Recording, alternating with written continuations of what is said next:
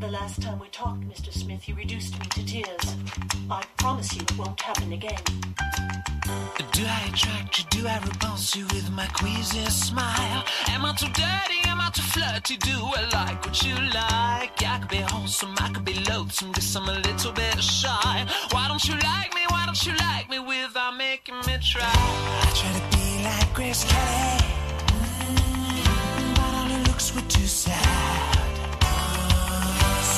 tried a little Freddie. Mm, I've got an entity mind.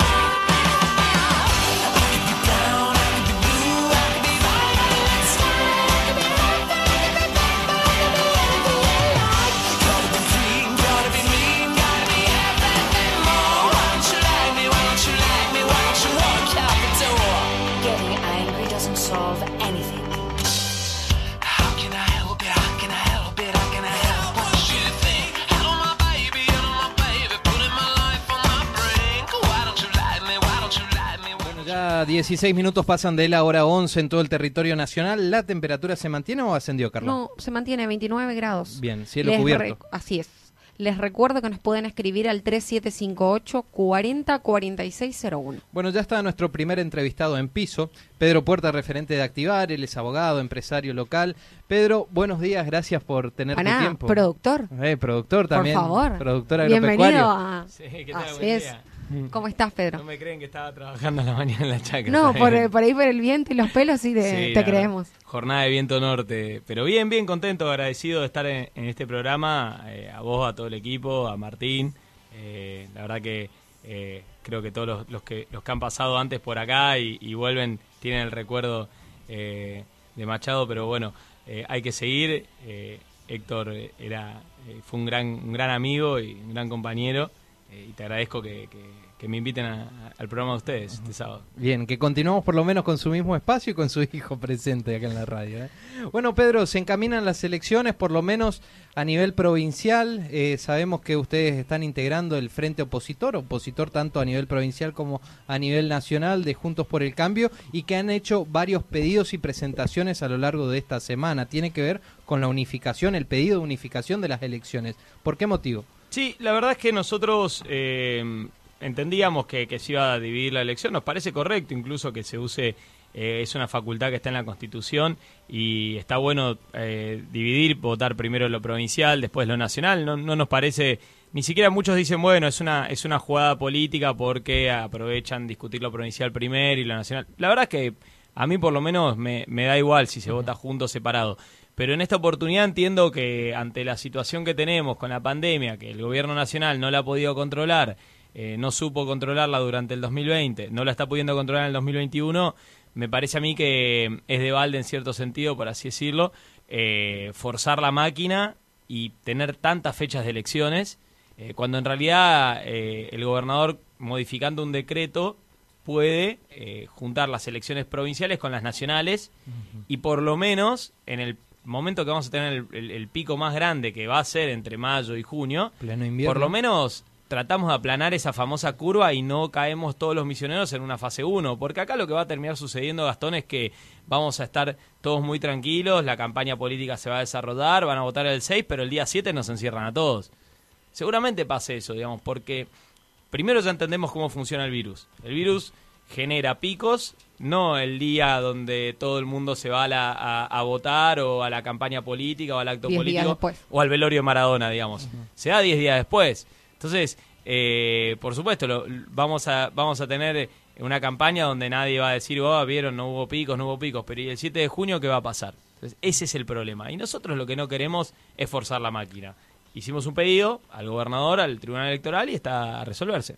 Eh, y a nivel local, o sea, en Apóstoles presentó el concejal ahumado un proyecto, Sí, hubo pero un- que fue aprobado, ne- Desaprobado. desaprobado. Claro, hubo un proyecto pedido, un pedido de comunicación de parte del concejal Ahumada de- del bloque de Activar, eh, donde solicitaba eh, que tenga bien desde los concejales y el Ejecutivo Municipal pedirle también al... porque tampoco hay un mecanismo jurídico, no es que nosotros podemos ir en contra de un decreto, porque el decreto es la es la orden ejecutiva del gobernador, digamos, contra eso no hay no hay casi herramientas, y más cuando está firme, eh, y el decreto ese, eh, digamos, el, el pedido de- del concejal Ahumada fue rechazado por todo el bloque del oficialismo. O sea, el oficialismo, eh, los concejales oficialistas de la ciudad de Apóstoles prefieren que se contagie todo el mundo, que se vote en junio y no quieren parar la pelota, levantar la cabeza y decir, muchachos, votemos en octubre, que es lo más lógico. Porque encima era un proyecto de comunicación. Sí, era de comunicación. No era nada, no era ni ordenanza, nada que, que pueda afectar. Era No, comunicar y que ellos la- se unan en esta. La verdad que era simplemente comunicar, pero, pero bueno, nosotros entendemos que, que a veces eh,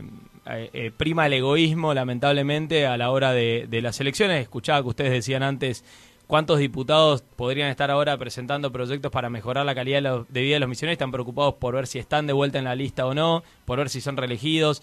Digamos, tenemos siempre la clase política, los que viven de la política, que están más preocupados en ver cómo continúan en su cargo que en ver cómo podemos mejorar la calidad de vida de los misioneros. propios antes que el interés Y lamentablemente eso pasa, nosotros eso, eso es algo que tenemos en, en- en la cabeza, cambiarlo y, y- y tratar de modificarlo a poco. Verán la historia activar, Gastón Caballero fue concejal cuatro años, hoy trabaja en el sector privado, vive de sus cosas, no depende del Estado, digamos, no, no, no sigue eh, buscando y buscando el carguito, por así decirlo, y dio pie a que exista un concejal como Ahumada. Bueno, cuando, cuando Ahumada termine su mandato seguramente lo va a reemplazar otra persona. Espero yo, mi anhelo es que sea una mujer. Me parece que, que hay que hay que hay que sumar eh, ma- más, voces en el Consejo Deliberante. Seguramente va a ser un consejo de siete y nosotros esperamos esperamos poder presentar eso. Pero eso es historia para el 23.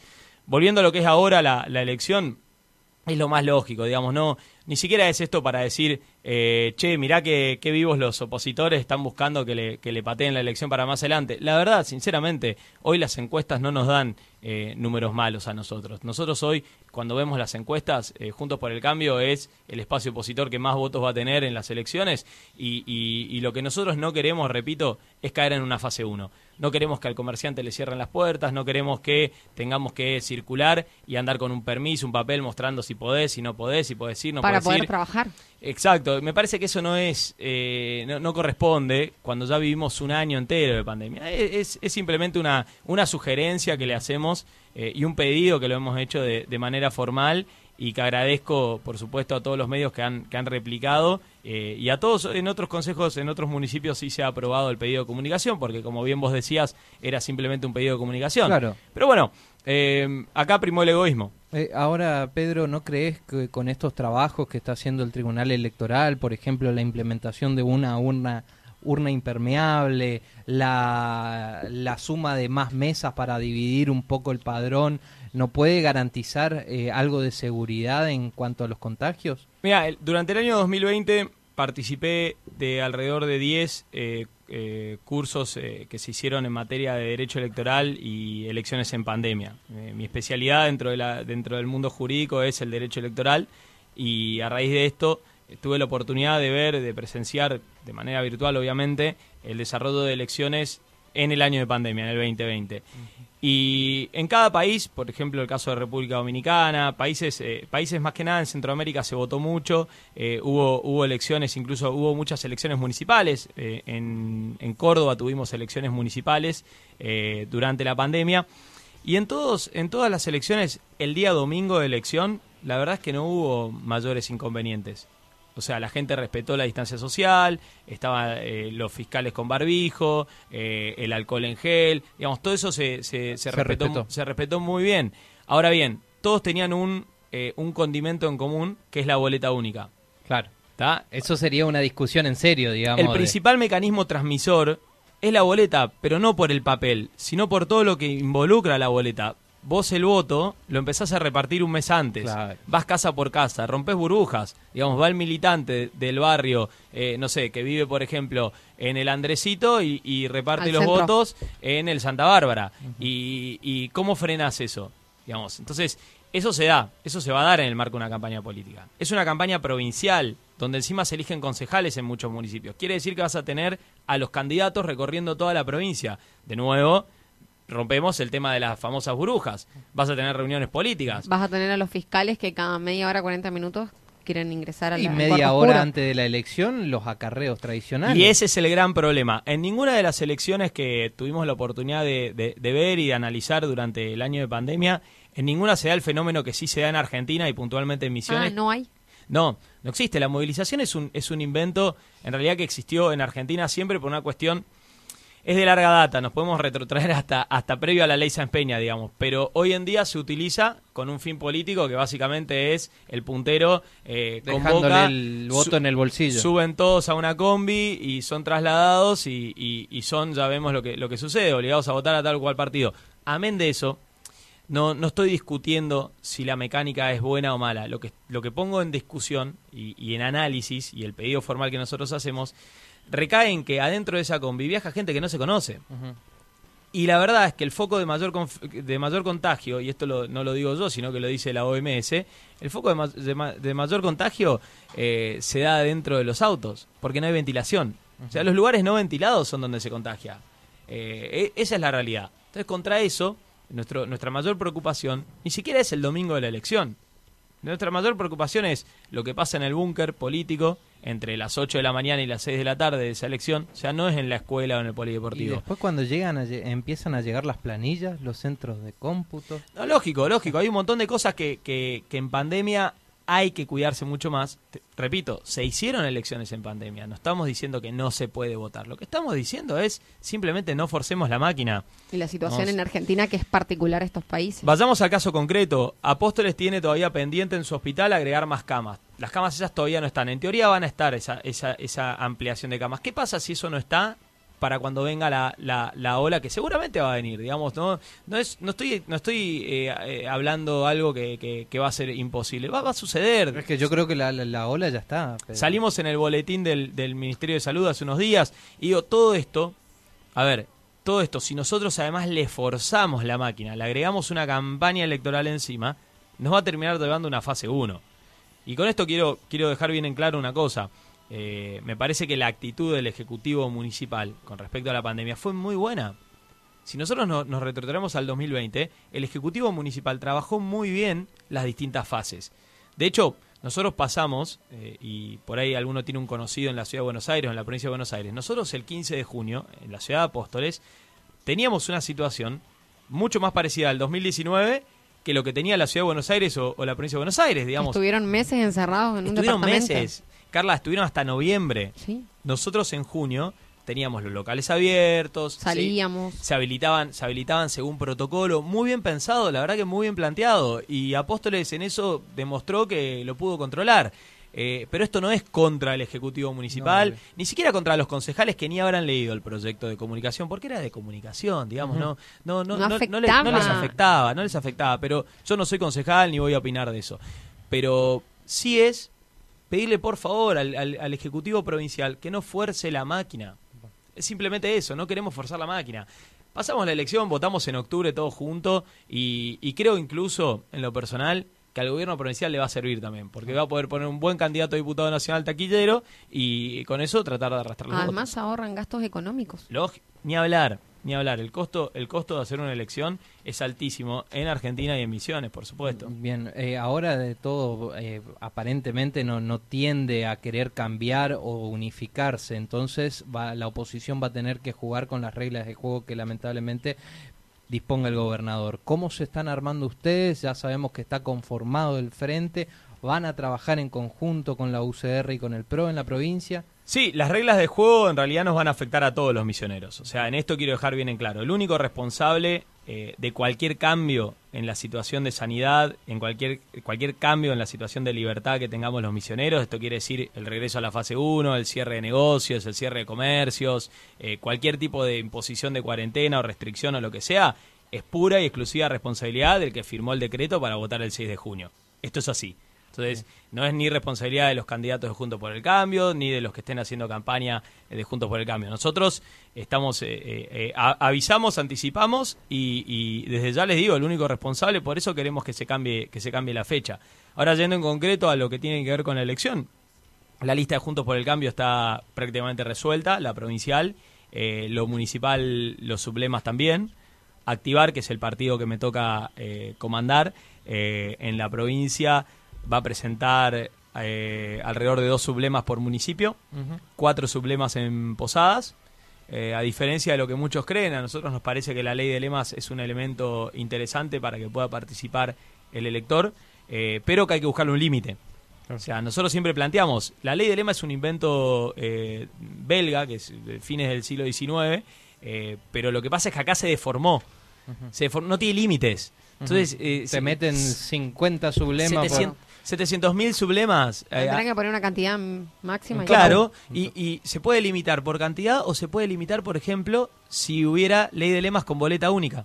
Ah, claro. La ley de lemas con boleta única te, No te, modifican nada. Y no, digamos, porque- vos elegís el candidato a dedo. Porque se hacen tantos, ¿por qué se hacen tantos sublemas? Porque lo que se busca es tratar de repartir el voto, Claro. más, más, más, más, más, más, más, más votos. Si vos le pones la boleta única, eliminaste todo lo que tiene que ver con, con el reparto del voto. Solucionaste un gran problema. No tendría el sentido que tiene hoy el sentido en la provincia de Misiones. Exacto, porque el sentido hoy de la ley de lemas no es permitir que aquel que no está en política o que no tiene, no, no forma parte del círculo rojo o la rosca interna participe. Hoy el sentido de la ley de lemas es tratar de Traccionar, meter traccionar. la mayor cantidad de punteros que tenga el oficialismo, digamos, eh, para eh, beneficiar a la cabeza. para beneficiar a la cabeza, exactamente. Y así te pasa que tenés el caso de Iguazú, que escuchaba eh, unos minutos antes, que tienen un intendente que aparentemente nadie en Iguazú lo votó. Eso, eso pasa, eso pasa. Si tuviéramos una ley de lemas mesurada, controlada, con una boleta única, el resultado sería distinto. Bien, eh, ¿Qué es el peronismo republicano federal, Pedro? Eh, el peronismo republicano federal es una es una un sector del, del movimiento justicialista del, peronismo que eh, yo le pongo su fecha de inicio en Argentina ya por el 2009 cuando eh, se forma la corriente del peronismo federal que eran eh, este grupo de peronistas que no están alineados al kirchnerismo. Eh, pasó por distintas etapas, siempre mantuvo algún que otro representante o en el Congreso, en la Cámara Alta o en la Cámara Baja, digamos, eh, y es un espacio que ahora tiene una figura relevante a nivel nacional, que es Miguel Ángel Pichetto.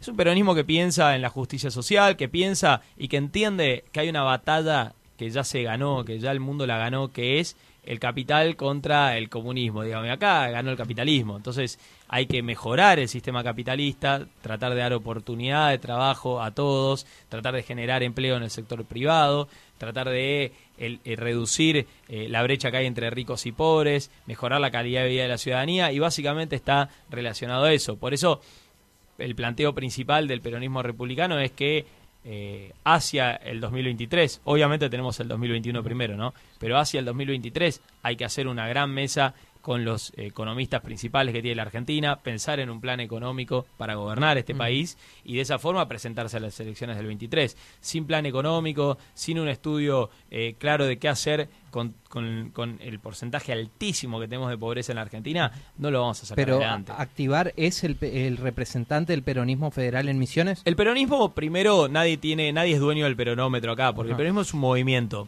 Entonces, eh, imagínate que tenemos hasta un papa peronista. O sea, el peronismo es muy, es, es muy amplio, es, es un, es un movimiento súper amplio, eh, a diferencia, no es un partido, es un movimiento, cosa que es, es algo distinto eso en política. Quienes han estudiado, eh, eh, quienes tienen estudio en política me entenderán, me comprenderán. Una cosa es un partido, otra cosa es un movimiento. El Sí. movimiento es mucho más amplio.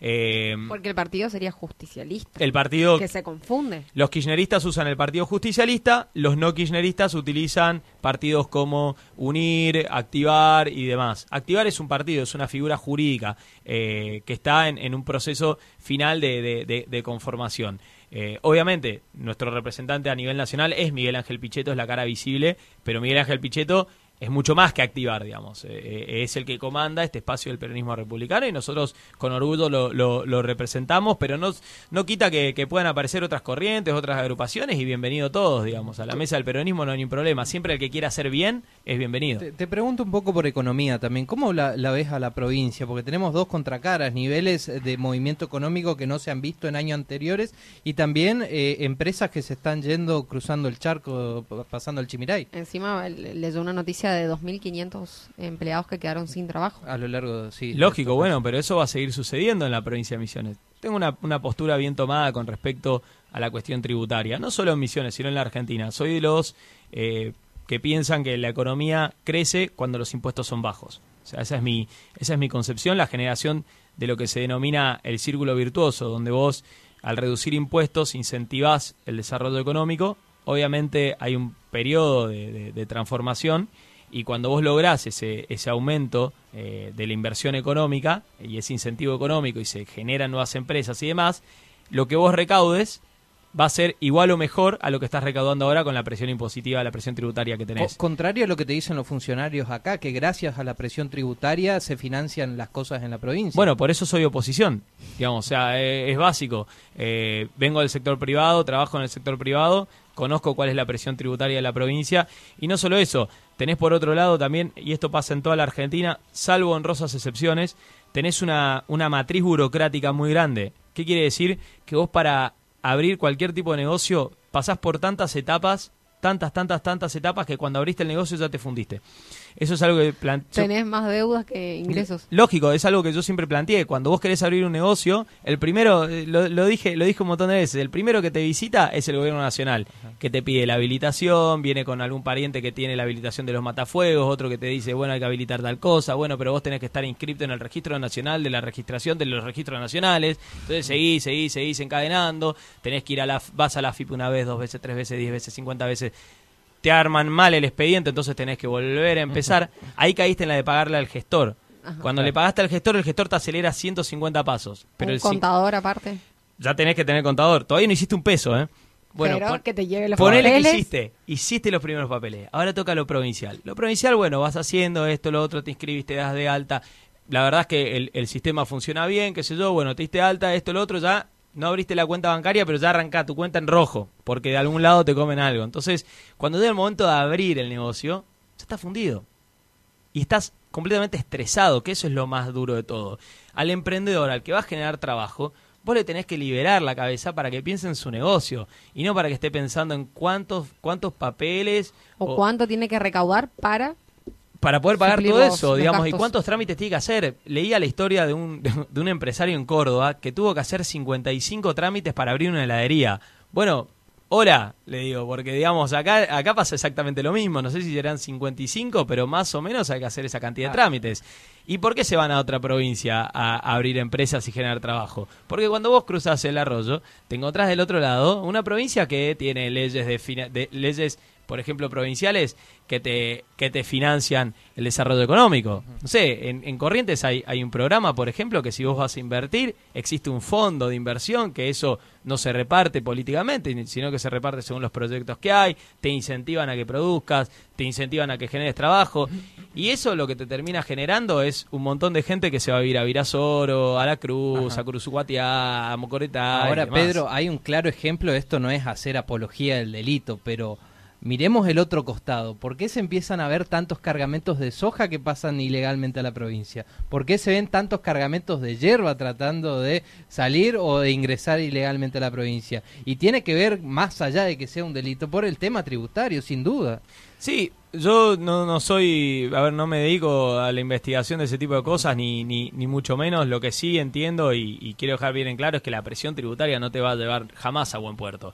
Eh, eh, lo que pasa es que eh, el, esto es alumnado kirchnerista puro, digamos. Néstor Kirchner, cuando fue presidente, en el año 2006 prohibió la exportación de carne.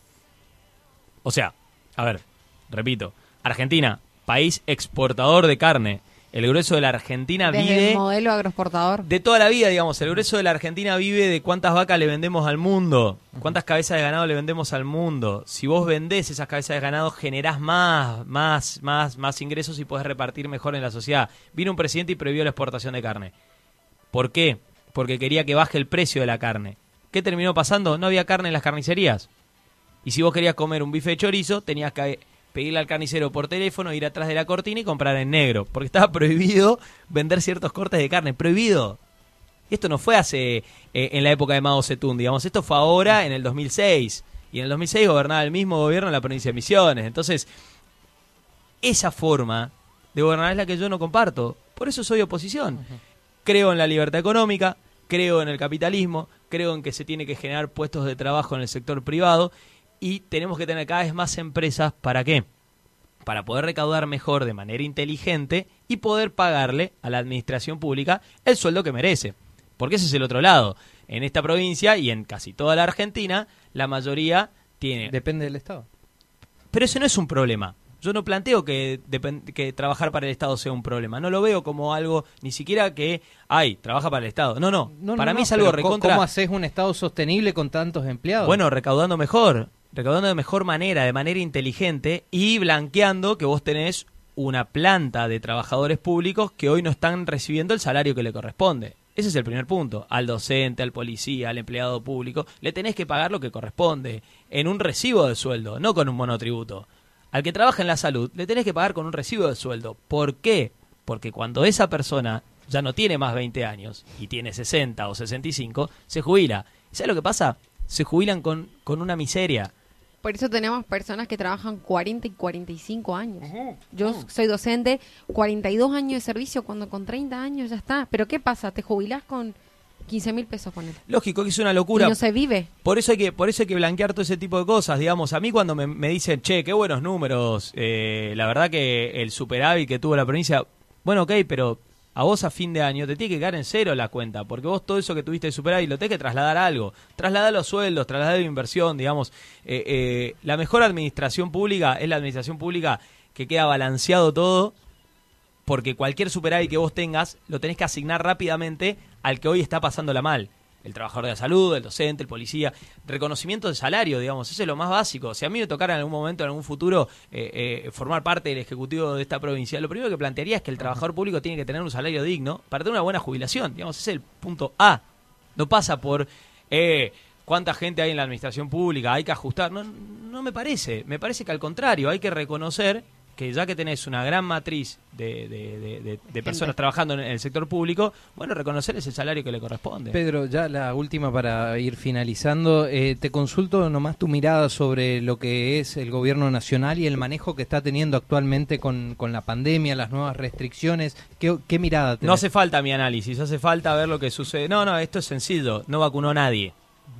Nos mintió desde que arrancó el 10 de diciembre del 2019 cuando dijo que iba a haber asado para todos. Desde ese momento en adelante fue todo mentiras y una desorganización. El mejor reflejo de un gobierno es ver su gestión en la pandemia. La gestión de este gobierno es pésima, es pésima, es pésima con respecto a la pandemia. No, no hay vacunas, no van a haber vacunas. Ahora liberaron que cualquiera puede comprar vacunas. Hace tres meses era son- Solo el Estado solo el. Estado puede comprar vacunas. Claro, ya se vacunaron ellos, entonces ahora, bueno, hagan lo que quieran, listo, viva la pepa. Es una locura. Volver a una fase 1 te demuestra el desastre que tenemos como gobierno nacional, la mala gestión que tenemos como gobierno nacional. Por eso, y remarco, eh, eso diferencia de lo que sucede puntualmente en Apóstoles. Y lo reconozco, soy opositor, no voté al gobierno actual de la ciudad de Apóstoles, pero reconozco que han hecho una gestión de la pandemia espectacular. Eso hay que reconocerlo. El que se haya podido vacunar, los que tienen más de 60 y se vacunaron, habrán visto lo organizado, lo bien que funcionó, digamos, ese es, ese es tu reflejo. Ese es tu reflejo. Por supuesto que hay cosas para corregir. Hay muchas cosas para corregir en Apóstoles. Pero la gestión de la pandemia fue buena. Hay que reconocer que fue muy buena. Y eso, nosotros como opositores lo decimos, lo planteamos. Entonces me parece, me parece que hay que, hay que analizar punto por punto cada cosa. La gestión nacional, pésima. Ahora, con lo malo que fue la gestión nacional, la gestión municipal ha sido muy buena. Se ha sabido, se ha sabido arreglar. Y bueno, veremos más adelante si, si el gobierno provincial decide eh, salir a buscar vacunas, si desde la oposición le podemos dar una mano. Estamos a disposición, digamos, todos tenemos algún, algún conocido que puede dar una mano, prestar ayuda, estamos para eso. Eh, esa es nuestra, nuestra idea, salir lo antes posible de la pandemia y seguir construyendo a futuro. Pedro, gracias. ¿eh? Muchas gracias por tu tiempo. Buen fin de semana. A ustedes muchísimas a gracias. descansar y no trabajar. Y a toda la audiencia, el que se quiera afiliar a Activar, activarmisiones.org. Bien, perfecto. Pedro Puerta, referente de Activar, abogado, empresario local, pasó aquí por los micrófonos de FM Chimiray. Toda esta información también la podés encontrar. Toda esta información también la podés encontrar en nuestra página de Facebook, La Voz del Chimiray.